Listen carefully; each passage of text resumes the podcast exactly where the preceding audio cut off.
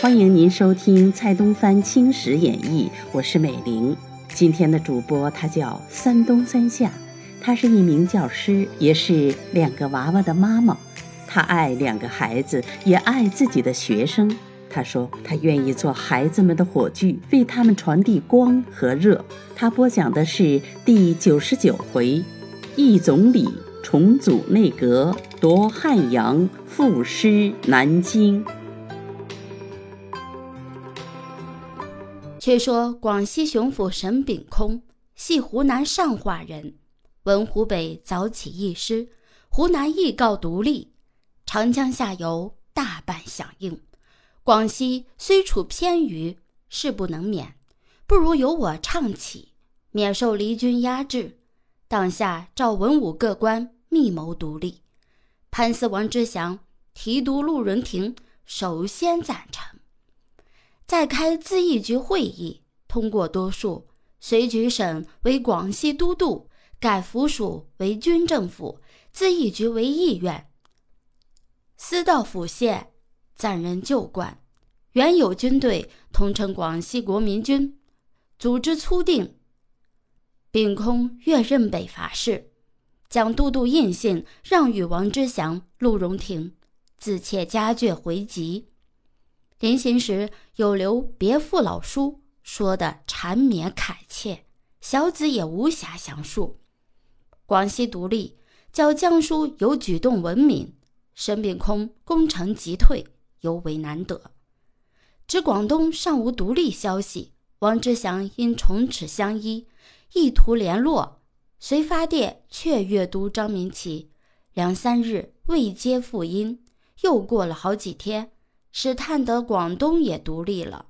原来广东自凤山诈毙后，早有人提倡独立，因粤都张明启模棱两可，忽愿独立，忽又不愿独立，弄得军民各界无从琢磨。千言一日，闻粤西敢先起义，大众时忍无可忍，各到咨议局开会，决议用和平手段要求独立。仍推张明奇为都督，提督龙继光为副手。当下办就印信公文送到都署。不意蜀中已空无一人，张明奇不知去向，转送与龙继光。继光因张都不在，亦不愿就任，于是改推革命党人胡汉民为都督，使胡汉民府离湖北尚未到粤，由协同蒋宗轨暂代。胡到后，乃将都督印信交出。广东独立的音信尚未北达，安徽独立的音信先已南来。安徽居长江下游，巡抚叫做朱家宝，朱是幕府出身，人品素来圆滑。他起初还是手属两端，似为军民所迫，不得已任为都督。后来安庆稍有变乱，朱坠城出走。大众请九江封府马玉宝历任，人心难安。此时东南一带只有南京及福建两处尚未反正，南京由各省联军进讨，福建恰乘机响应。新军同志松道人与自议局副议长刘崇佑联络新师，先召会总督松寿，另立新政府。所有民省政务应归新政府施行。再召会将军普寿，破驻防兵，交出军械火药。两寿通是满人，松寿犹豫未决，普寿偏决意主战。军民闻他不允，遂出战各属。松寿仰要自尽，普寿斥满兵对仗，是于山为根据，开炮轰击军民。明军偏冒险登山，前赴后继，竟将满兵杀退。普寿还不肯罢手，竟亲率满兵来攻汉界。唐府挡车，不自量力，战到结果弄得一命呜呼。两寿不受，为满人殉主，不畏无名。后人作史，书法印在路中其上。满兵既无统帅，只可缴械投诚。当下推松道人为都督。印绶玄旗与各省大致相似，不必细说。指这位摄政王载沣，跌阶警号，正似哑巴吃黄连，有说不尽的苦楚。老庆也不甚着急，默念东南半壁尽付乌有。所是山东、河南尚无变动，金鸡总还保得住。不意来了一个急电，系山东巡抚宋宝琦奏请独立，不觉魂魄飞扬，几至晕倒。独立二字，行诸奏读，更属闻所未闻。看官，你倒是何故？因松府乃庆亲王儿女亲家，老庆总倒靠得住。都接此奏，正是事出意外，哪里晓得松府恰也有苦心。他受军民胁迫，不好立据，又不便赞成，无策中想了一策，杨允军民设临时政府，暗中把苦情奏达清廷。老庆未曾详阅，险些儿被吓煞。四经复电细问，方晓得松府意思，倒也少未。吾如警报又逐渐到来，山东烟台商贾争个独立，这还是一遇小事；至接到海军各界归附军民的消息，又是不胜骇愕。原来千军界退出鄂境，悬着白旗，似顺流行至九江，偷过千山炮台。待抵铁家镇，该镇开空炮警示，千军界无都督护照，不敢停泊待验，乃重复折回，为晋清、保明、楚关、江源、江亨、建威、通济、楚同、楚泰、飞鹰、楚谦、虎威、江平及张字号鱼雷艇十四艘，竟沿江而下，直达镇江。看官。你到十四艘兵舰如何能畅行无阻呢？相传是近亲船上有帮管带陈父与同治刘越、刘兄明、杨底忠、常光求等三十余人响应军民，暗中联络，是以途中无阻，竟一律开往镇江。镇江事时亦已与苏州相应，推林树庆为都督。闻陈父已至，派员接收。至此，清军界实施六七，指海荣、海称、海筹、胡鄂及于雷霆等孤立江心，不负陈军。提督煞镇兵见大势已去，令臣大通龙船，必往上海。那时，海荣、海奇、海筹三界长，除效宋明军外，无他良法。谁向九江马都督处投诚，马都督玉宝自然欢迎。接见后，置酒款待，彼此尽欢。为海荣界长喜昌、海称长荣旭军，系满人，辞职回礼。马都督各给洋五六百元，派人送户去气。知老庆急上加急，每日电促袁世凯到京。袁大成在途，请足疾驾、咳嗽驾，逗留又逗留，至缓无可缓。方率兵两大队，冠冕堂皇的到了京都。这也是步步为营之计。京中官民闻袁大成到来，相见恨晚，就是摄政王载沣，亦捐除民怨，集成营亚。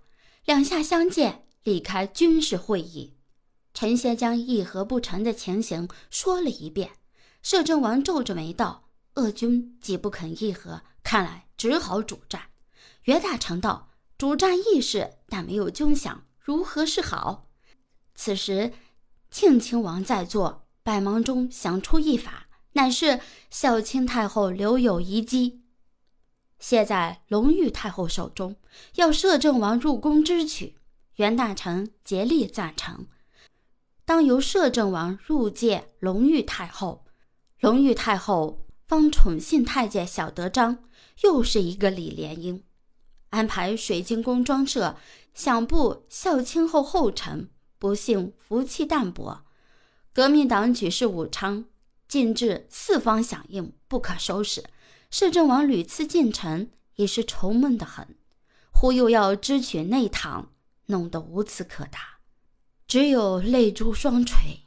摄政王也相对而泣，哭了一场，总是无法可施，勉强取出若干万交付摄政王，由摄政王交给袁大成，袁大成随组织内阁，选了几个有名的人才，秦旨颁布道：梁对言为内务大臣，赵秉钧为民政大臣，严修为度支大臣，唐景崇为学务大臣。王世贞为陆军大臣，沙振兵为海军大臣，沈家本为司法大臣，张杰为工农商大臣，杨士奇为邮传大臣，寿达为礼潘大臣。这道旨意颁发下来，满泥人才毕集，挽救时间。谁知有一半不肯出山，有一半供职清廷，也上表立此。不愿担任危局，升官发财，人之所欲，何图此事？返乡瑞早，袁大臣在请任各省薛位时，选出几位奇硕，去当此任，偏偏又无人应命。且闻吉林、黑龙江各设保安会，奉天也杂入革命军，举党人蓝贴卫为都督，消息日恶一日。江南第九镇统治徐绍贞又召集浙沪苏宁各军攻打南京，江都张仁俊、将军铁良及提督张勋虽上服从亲事，与徐绍贞等相抗，究竟城孤兵少，四面楚歌，免不得向清廷乞救。袁大成至此已愤懑的了不得。他想，明军气焰逼人，总不肯救我击乐。能战，然后能和，射人必先射马。欲想处处兼顾，事有未能，不如立功武汉，杀他一个下马威，令他借我手段，方才惩治，冻结肺腑。遂将内堂运至鄂中，令冯段两统领，奉击汉阳。冯段二人。接此命令，果然格外效力。亲率全军赴汉阳，鄂军方面由黄信督师。两下连战两昼夜，清军歇挫。梅子山一带为鄂军所占。四清军潜渡汉江，改服鄂军衣装，各持白旗来袭美娘山。鄂军不及预防，还倒是武昌且来援军。至清军前队登山，见人折左，方晓得系清军伪冲，连忙对仗，已是不及。恶斗了半日，清军越来越重，炮火越猛，鄂军死伤千余人，只好把美娘山弃去，退至龟山。清军乘胜追至，被鄂军一阵杀退，不意龟山方信保全。羽林山又闻失守，恼了这般敢死队，纠众进攻，冒死上登，竟将羽林山夺回，并承接渡江，拟占刘家庙。才至汉口，清军突来，战了一仗，不分胜负。清军退至新生路，两下收军。月宿，清军又拔营齐出，群往羽林山。用全力征汉阳，那时两军已连战五昼夜。羽林山的鄂军直到清军已退，令招来新兵把守。新兵未经战阵，骤见清兵如蚁而来，哗然四散。清军随居羽林山，突闻山下枪炮齐发，由清军俯视，只见来势勇猛，正是鄂军里的敢死队。清军也怕他萧悍。胆以歇怯，勉强下营。毕竟敢死队以少胜多，又将雨林山夺去，并夺得清军机关枪两宗。翌日黎明，两军统帅都亲自督阵，大战于十里铺。自晨至午，清军炮火甚烈，鄂军不能取胜，方收队休息。忽后面大起炮声，回头一望，乃是清军全队猛力扑来。明军前后受攻，任你什么敢死团也是不济，只好退归汉阳。这支清军如何在鄂军后面，看官听着。是小子续名。原来汉阳城外有扁担山，系全城保障。山上有一员炮队管带，姓张，名正臣，系张彪的儿子。张彪动去，郑成尚在。黄兴未曾查破，被他沟通清军，竟将这山奉送。赴曼主黑山、龟山、四平山、梅子山的炮变，把炮栓除去，并将地雷火械决断。霎时间，清军四路分工，守山的将士放炮炮不响，若血血无灵。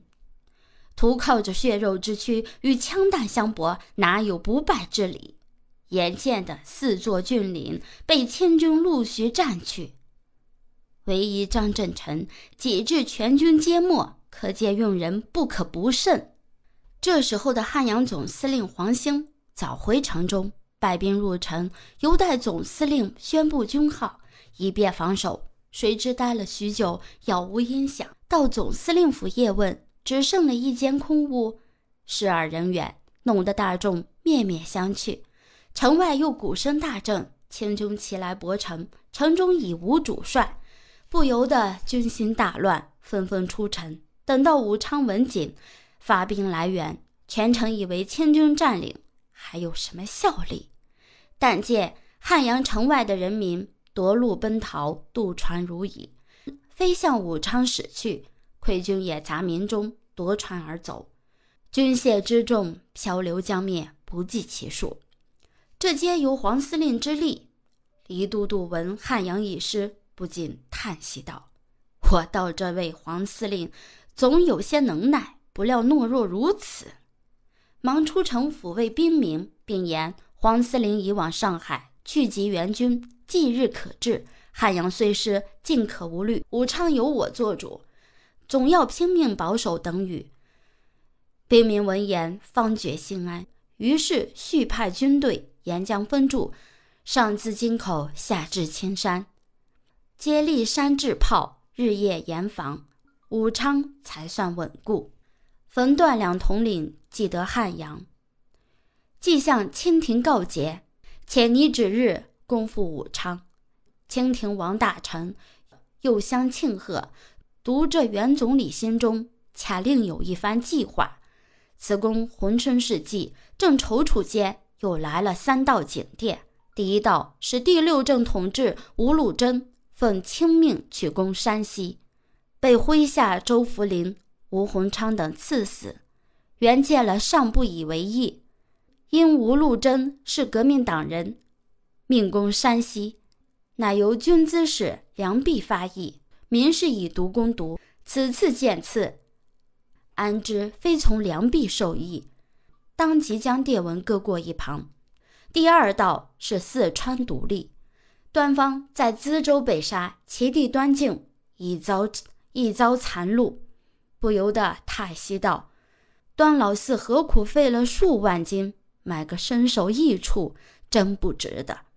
不如功固远胜，已将此电搁起。”第三道是南京危急万分，火速救援。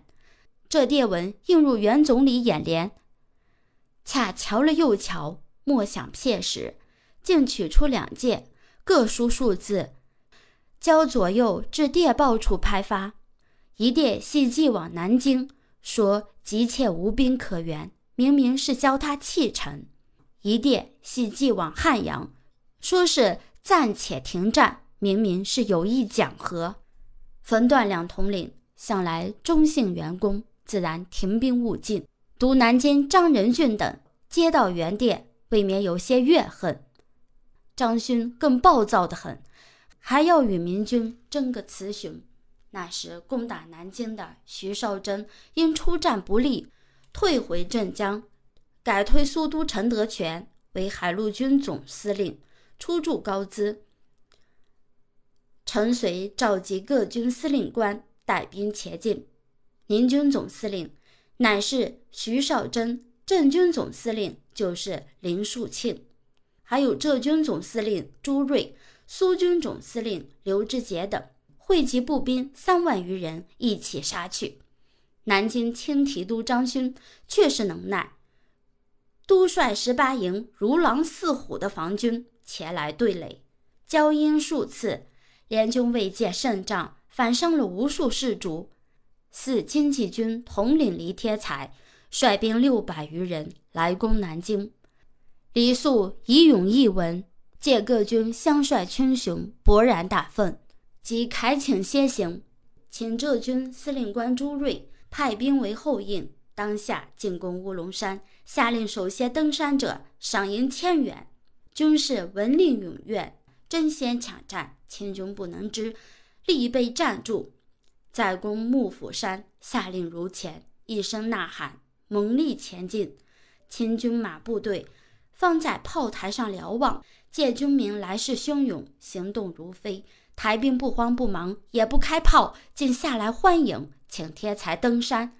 天才节点将士共四百余员，闲请我辈乡人不愿与同胞为难。天才大喜，登山遥望，正与城内狮子山相对。狮子山也有炮台守兵，颇有整肃气象。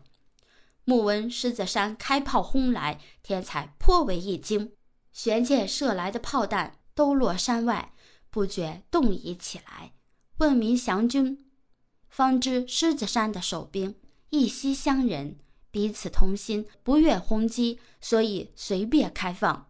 天才也令炮兵停机，竟分兵去夺下关。下官炮变何名唤，杜氏不知，有心反正，遂选起白旗，以示降顺。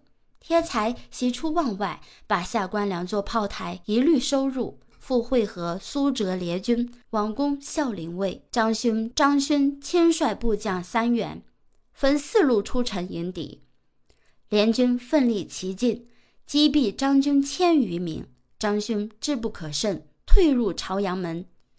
负于死守，指张勋有个爱妾，方名小毛子，生得妩媚动人，情怀河畔，无此隶书。白下城中，群推绝色，家人配汉帅，上写非偶。那张大帅好勇姓陈，生死恰付诸度外，唯瞧着这闭月羞花的造势，未免生愁。小毛子以张勋威望素著，起初倒也不怕。只教张勋固守，熊文写药已失，孤城坐困，也觉得忧虑起来。美人颜色意志憔悴，怎经得起连日警号？渐渐腰围受损，华色枯凋。张勋借他形容，也无心列战。张仁俊、铁良等毫无成见，凡事都由张勋做主。张勋要战，不得不战；张勋要逃，不得不逃。张勋一面求救清廷，一面令小毛子收拾细软，派得力兵队且护出城。过了两日，接元总理复电，无兵可援，不禁懊悔道：“大家做事独我奋力，我也无此耐烦。会联军又夺贴宝城，张勋虽与张仁俊、铁良密商，不如带兵北上，徐图后举。此时且与联军议和，张铁无计可施。”随永兄议，当下拟定四大纲，令部将胡令轩出城请和。苏军司令刘知杰接阅和款：一是不得伤人民生命，二是不得杀其人，三是总张勋率兵北上，四是总令张仁俊、铁良北上。刘知节瞧毕，对胡令薛道：“这事我不能做主，须禀报总司令处，方可定议。你且回城候复。”胡令薛唯唯去气。次日，由总司令答复，允他三条，独张勋北上条不许。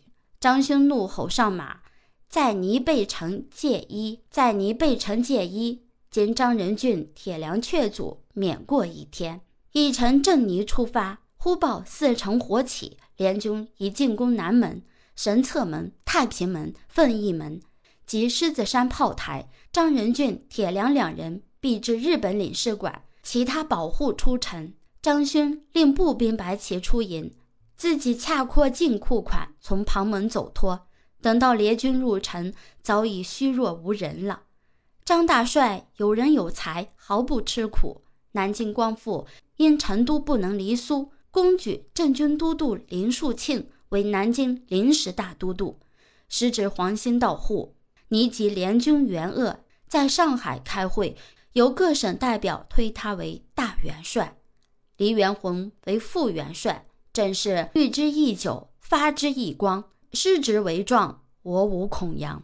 小子著书至此，已九十九回了，下文只有一回，便要完卷。看官且在拭目，阅那节末的第一百回。